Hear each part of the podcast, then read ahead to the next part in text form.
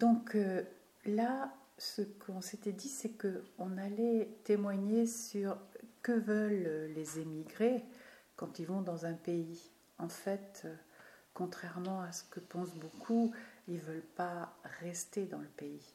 Même si pour nos parents, c'était fondamental de respecter toutes les règles du pays qui accueillait. Donc de ce point de vue-là, il y avait euh, une intégration. Mais leur idée, c'était pas d'être assimilés, c'était de, pouvoir gagner de l'argent et de retourner en Espagne. Et leur idée, c'était sûrement pas de lutter contre Franco ou pour la liberté. En fait, dans leur tête, euh, ben, ils avaient intégré la façon de vivre sous Franco. Et donc, ce qu'ils voulaient, c'était réussir et monter leur petite entreprise. Ce que, c'est pour ça que souvent, quand on analyse les, besoins ou les désirs de, de, ceux qui émigrent, on peut se tromper. Même si on a raison d'exiger quand même qu'ils respectent les lois du pays où ils sont accueillis. Et euh, donc papa avait prévu, je crois, je ne sais plus si on en a parlé, avait prévu de repartir et de se former à la boulangerie pour devenir boulanger. Et donc de construire une maison dans laquelle il y aurait une partie importante pour le four et pour le magasin. Et donc d'élever, maman aurait élevé des poules juste à côté, à Los Barrancales, où ils avaient aussi acheté un petit terrain pour, euh, pour avoir les œufs frais. Et je crois qu'on en avait parlé, ils avaient même imaginé un transport qui puisse venir jusque-là parce qu'il n'y avait pas de boulangerie. Les gens faisaient leur pain euh, toutes les semaines. Chaque femme avait droit à un moment au four communal et à la fin de la semaine, tout le monde mangeait du pain rassis. Quoi. Voilà, alors les Tios qui avaient aussi un projet, c'était Tio qui avait comme projet de se former à la conduite. Il avait conduit euh, des tracteurs puis des camions, il avait passé son permis pour créer une entreprise avec un petit, un seul camion au début. Il avait fait ça avec son beau-frère avant de se fâcher et, puis gagner sa vie, ce qu'il a très bien fait là-bas.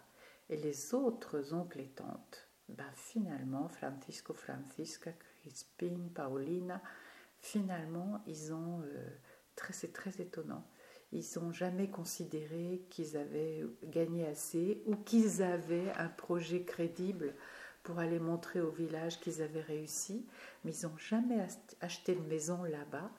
Et en France, euh, il n'y a que Tio Francisco et Tia Paulina qui ont acheté très tard leur maison. C'est très étonnant et c'est comme s'ils restaient assez enfants quoi, et qu'ils n'avaient jamais fini de, de gagner assez ou d'avoir le bon projet pour prouver qu'ils avaient réussi. Voilà, donc les parents avaient acheté le terrain et la maison à côté de chez Tia Josefa et l'Arenal. Elle a été construite en 55 avec des péripéties parce que moi, j'ai le souvenir qu'ils envoyaient l'argent à Abuela Fermina qui payait pas les ouvriers. Elle gardait l'argent pour elle euh, parce qu'elle trouvait sans doute, euh, parce que ça lui donnait aussi du pouvoir, et puis je sais pas. Et ils étaient obligés d'écrire à Abuela Avelina pour qu'elle oblige Abuela Fermina à payer les ouvriers. J'ai le souvenir aussi que de certaines parties de rigolade, mais que, que, que, papa vivait pas forcément bien et maman, parce que des fois euh, les ouvriers n'avaient pas de maître, donc ils, se déplaçaient et ils mesuraient en, en, mettant les deux mains de la longueur qu'il fallait. Donc euh, ça pouvait, entre le moment où ils mesuraient la taille de la fenêtre et le moment où ils découpaient, les mains pouvaient avoir bougé, donc c'était un peu aléatoire. Mais bon, et on a vu cette maison finie en 56, où là, papa a peint tout ce qu'il fallait peindre, tous les volets, tout. Et puis, malheureusement, il a eu son accident en 57, l'année où son père est mort aussi. Et, là, euh, ben, ça a mis un coup d'arrêt à, tous ses projets, mais la maison était là. Oui, alors moi, je me souviens de cette maison euh, j'étais toute petite, j'avais deux ans et demi quand on est arrivé la première fois dans cette maison en vacances et j'ai toujours dans ma tête cet immense escalier qui était en fait un escalier très très raide à monter mais qui était très large et qui était euh, pour moi euh, c'était un paradis puisqu'on n'avait même pas cet équivalent de maison en France Donc on avait une maison avec plein de pièces partout et surtout au deuxième un immensissime grenier dans lequel je jouais à cache-cache avec mon petit copain de l'époque qui s'appelait Luisito. Et euh, je passais mes journées dans le grenier avec lui parce qu'on jouait, bien sûr, c'était, extraordinaire. Pour moi, c'était une découverte et un espace, euh, voilà. Donc, euh, pour dire que nos visites étaient quand même assez espacées. Moi, ma première visite était en 56, j'avais deux ans et demi. La deuxième en 61, j'avais 7 ans. La troisième en 68, j'avais 14 ans. Et la quatrième en 70, j'avais 16 ans. Et puis après, euh, comme a dit Maria, eh en 73, nos parents ont vendu cette maison parce qu'ils avaient besoin euh, d'argent pour nous marier toutes les deux, puisque je me suis mariée en février 73 et Maria en avril 73, et qu'ils euh, ne voulaient vraiment pas faire d'emprunt ni quoi que ce soit. Donc ils ont vendu cette maison même pas au plus offrant, mais au premier acheteur qui les a bien eus quand même, euh, parce qu'il leur fallait l'argent assez rapidement pour pouvoir payer notre mariage. Je pense aussi qu'il voulait faire un trait sur la maison, parce que finalement, Abuela Felmine a y passé son temps, et qu'ils y passaient peu de temps. Et quand ils allaient au village, ils n'étaient pas très à l'aise. Ils, ils sont devenus beaucoup plus à l'aise du jour où papa a, eu l'âge d'être en retraite. Je crois qu'ils étaient pas, maman n'était pas à l'aise quand même. Alors moi j'avais une chose à dire aussi sur les escaliers. C'est vrai que c'était un escalier monumental qui se terminait par une porte, c'est-à-dire que l'escalier ne se voyait pas du bas. C'était assez nouveau, assez étonnant. Et donc ça, c'était une conception et une demande de maman, de même qu'elle avait exigé en bas d'avoir à côté de la grande salle à manger, euh, salle de séjour, une cuisine séparée et une bodega, une arrière-cuisine. Ça se faisait pas, c'était très moderne. Mais il reste que là-bas, ils ne savaient pas faire les escaliers. Ils ne savaient pas faire des escaliers qui tournaient. Donc les escaliers étaient très raides et en fait assez dangereux.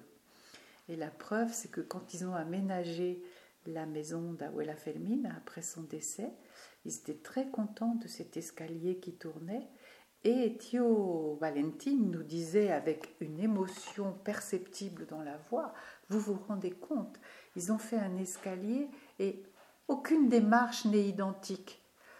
Et pour lui, c'était une prouesse. Sauf que pour nous, c'était un truc complètement casse-gueule. Et Thérèse, d'ailleurs, s'est bien cassé la gueule bien plus tard. Ouais, mais là, elle parle de ce qui m'est arrivé il y a trois ans, en pleine nuit, sans allumer la lumière. mais c'est pas très grave. Mais bon, ça c'était pour dire qu'ils ne savaient pas tellement faire les escaliers. Depuis, ils ont dû apprendre. Voilà, tu voulais parler, toi, de l'achat de Oui, je voulais parler aussi de ce qu'ils avaient acquis à Conly. Euh, à Conly, ils avaient acquis cette maison. Alors, euh, euh, moi, j'avais 9 ans, donc 54 et 9, ça fait 63 en 63. Donc, c'était un peu en parallèle avec la maison d'Espagne. Hein. Ils avaient les deux maisons à ce moment-là. Et ils avaient acquis, on avait déménagé, il fallait qu'on déménage de Fourier.